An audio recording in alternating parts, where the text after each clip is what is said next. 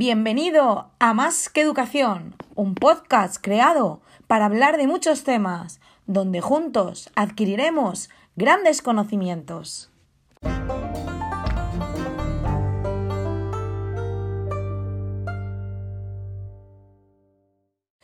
Como en todos nuestros episodios, comenzaremos con una frase muy inspiradora y en este caso de Mario Benedetti.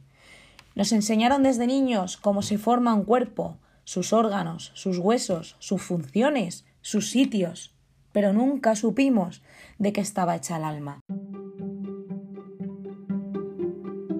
¿Estás escuchando en el día de hoy? Te voy a plantear una pregunta. ¿Crees que es importante educar en las emociones? Yo creo que sí.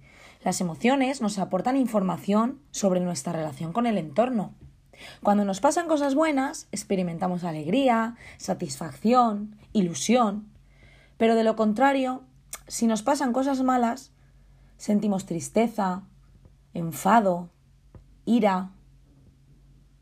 Cuando suceden estas cosas, es importante tener en cuenta que nuestras emociones pueden ser nuestra mayor fortaleza o nuestra mayor debilidad. Ahora que hemos introducido un poquito el tema de las emociones en este podcast, también pienso que es muy importante hablar de sus ventajas, puesto que es importante educar a los más pequeños en emociones con la finalidad de que puedan reconocerlas, aceptarlas y entender lo que le pasa cuando sienten en un momento dado una tristeza, una alegría, la ira y el por qué lo sienten.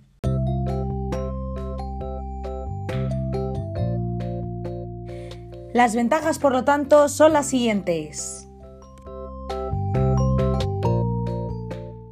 Una de las ventajas de una buena educación emocional es que mejorarán su propio ánimo, serán más optimistas día a día, también podrán mejorar las relaciones sociales, puesto que podrán entender, compartir y expresar las emociones, algo que les será muy útil en su relación con sus iguales. Por último, también podrán mejorar la empatía.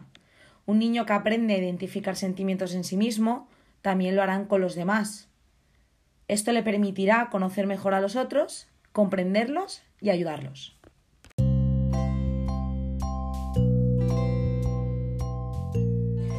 Bueno, ha llegado a su fin nuestro primer podcast. Muchas gracias por escucharnos y nos vemos en el próximo episodio donde continuaremos hablando sobre las emociones.